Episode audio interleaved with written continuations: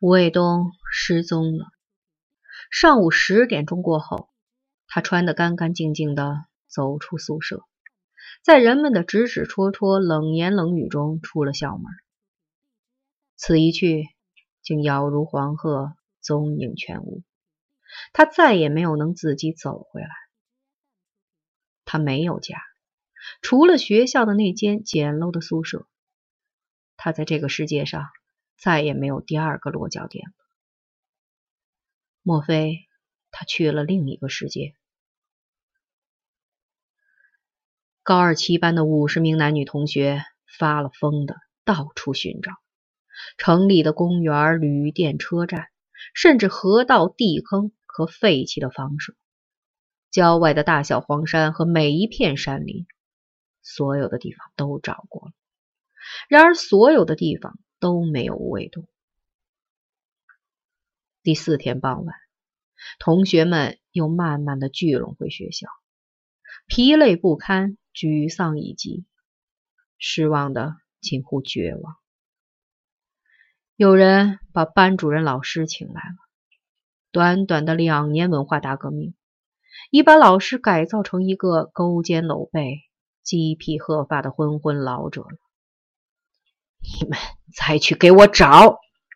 老头怒目圆睁，跺着脚向他昔日的弟子们大吼。同学们面面相觑，不知所措。你们快去找！大丈夫以道德立誓，一个孤弱无依的女孩子丢在你们手上，不把她找回来，你们将何以立身处世为人？你们还有什么颜面做人呢？老师的哀哀嘶喊，悲怆、凄切、苍凉，像鞭子似的狠狠抽击在每一个人的心上。全班同学抱头痛哭一场，又立即四散而去，连夜赶赴各处寻找。这天，班上的两个重要人物没有露面：陈诚和周奉天。晚八时，北京南北城各个码头最有实力的一批大碗主接到周本人的帖子，聚集在平安里的一家小酒馆里。酒馆里灯光昏暗，烟雾弥漫，气氛显得神秘而紧张。八时半，周奉天满脸怒气，杀气腾腾地走进酒馆，在他的身后，十几条手持尖刀的汉子。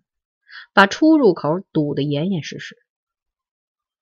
玩主们发现情况有变，想溜走已经来不及了。周凤天冷着眼睛，恶狠狠地环视一周，突然拔出了刀子。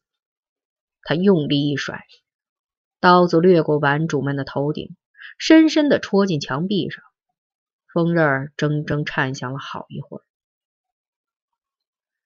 酒馆里顿时变得鸦雀无声，玩主们个个脸色苍白，心惊胆战。我的一个人丢了，他现在就在你们中间的一个人的手里。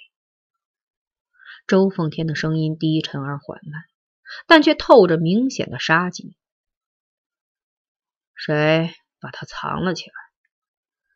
谁敢动他一根毫毛？我周奉天让他全家都死。没有人说话，谁也闹不清周奉天要找的人是谁，在谁的手里。说，你们谁见到了他？还是没有人说话。周奉天又凶煞煞的环视一周，神色突然变得凄惶哀伤。他双手抱拳，忧郁的说。各位老大，多有得罪了。我的一个人走丢了，几十口子人找了四天，四九城都找遍了，至今没有找到。奉天拜托各位，各位再托付下边的弟兄，务必要把他找到。说完，他的脸又是一沉。他要是死在谁的地面上，或周奉天饶过你，陈诚。可是翻脸不认人，玩主们又是一惊。周爷和陈爷都要找的人，绝非等闲人物。这个走丢的人叫什么名字？有人问。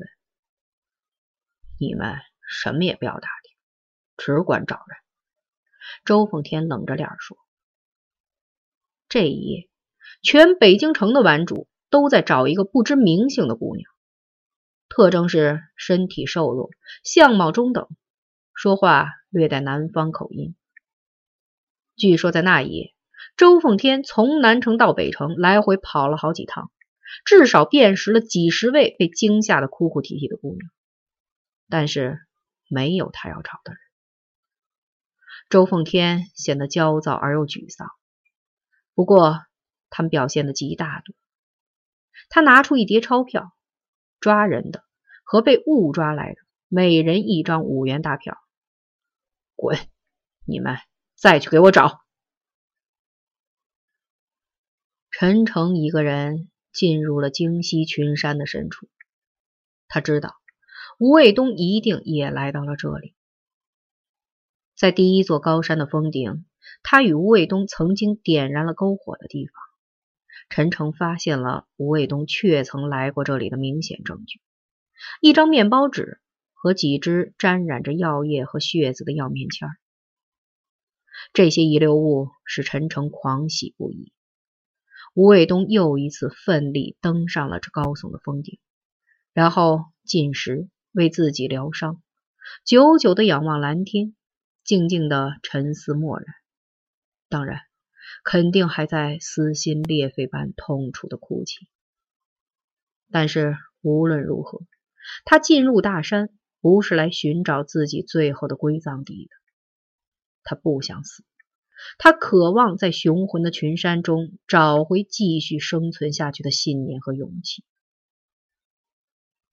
站在高高的峰顶上，俯瞰着连绵七百里如烟如涛、苍茫浩渺的群山，陈诚呼天抢地的喊：“吴卫东，你在哪里？你在哪里？”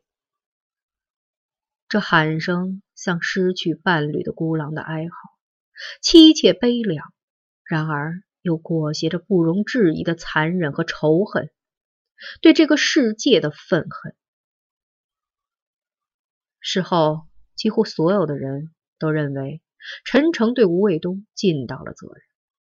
无论是作为过去的班长，还是作为一个男人，他为他做了一切可能做到的事。对于吴卫东的最后死亡，他应无愧无悔。然而，即使在二十年以后，仍有两个人坚持认定陈诚对吴卫东的死亡负有无可推诿的责任。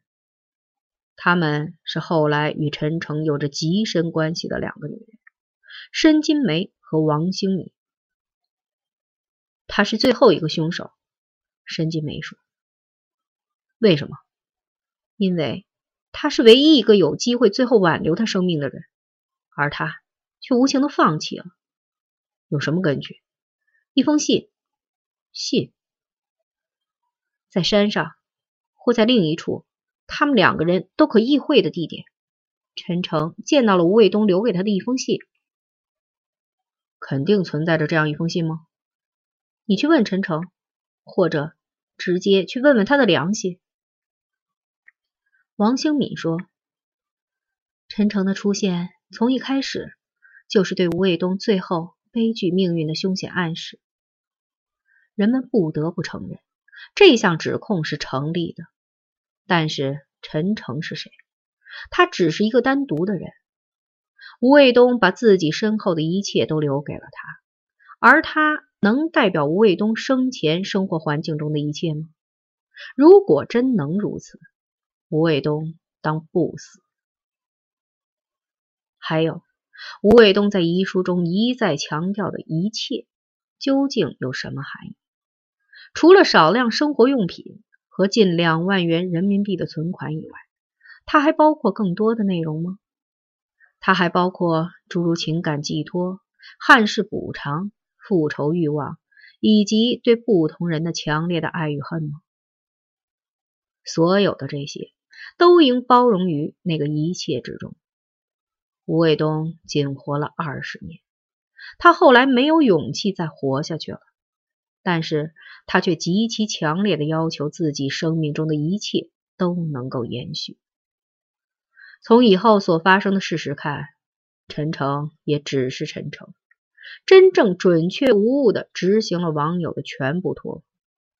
这种执行不仅是对情感逻辑和人格倾向的忠诚把握，而且还包括一些突兀的、令人难堪或令人心碎的细节执行。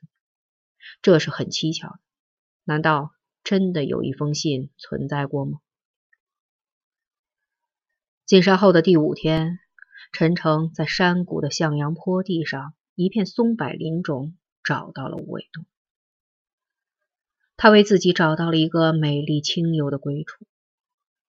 古径为松鸣，山深无鸟声。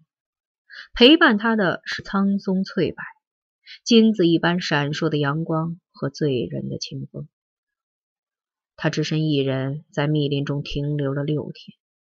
前四天，他或是沉静的冥想，或是尖叫着哭泣，苦苦的挣扎在生命的边界上，顽强的寻找着继续生活下去的理由和勇气。但是他失败了，他无法理解发生过的那些黑暗，因而也就无法说服自己。或许他曾心存幻想，会有一个人能到他身边来，但是他终于没有等到他。第五天，他累了，无力，也不愿再做无谓的奋斗。他镇静地把自己悬挂在一棵幼松的枝干上，他的脚下是如茵的绿草和几朵艳丽娇媚的野花。他身边唯一的遗物是一支德国名牌口琴，在生命的最后时刻，在清晨，在黄昏，在孤寂的长夜，他曾长久地吹奏着自己心中的乐曲。在时断时续的音乐旋律中，他回顾着自己的过去，或拼命淡忘着过去。据陈诚后来说。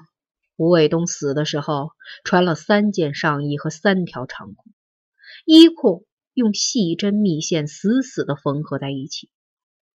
他在生前遭受了无力抵抗的凌辱，他希望在死后能保卫自己的圣洁，不再受到野蛮的侵犯。陈诚说：“当女人只能用针线来保卫自己的名誉和贞洁时，当她只能以死来逃避屈辱时。”所有的男人都应该去死。他的话是令人费解的。所有的男人，是否包括他自己？根据档案记载，吴伟东原名吴林玲，文革后改成现用名。他是在六十年代初回到祖国的，那时祖国正处在机警的困难时期。亲属们把他送回祖国，一方面的原因是侨居国社会风气颓靡，秩序混乱，缺乏安全感，以及躲避绑架仇杀等。更重要的是，他们希望这个孤弱的女孩叶落归根，得到伟大华夏文明的熏陶、沐浴和护佑。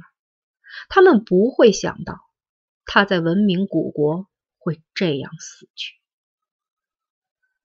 班主任老师为吴伟东写了一篇长长的悼文，代表高二七班全体同学对他的夭亡表示深深的哀痛和祭奠。其中的一段文字：“生日何浅，死路何深。珠岁节月，花残至林。哀哀师友，孰处其身？朗朗精华，宁安其魂？”此公直到病亡时，始终戴着一顶阶级异己分子的帽子。一九八零年获得平反。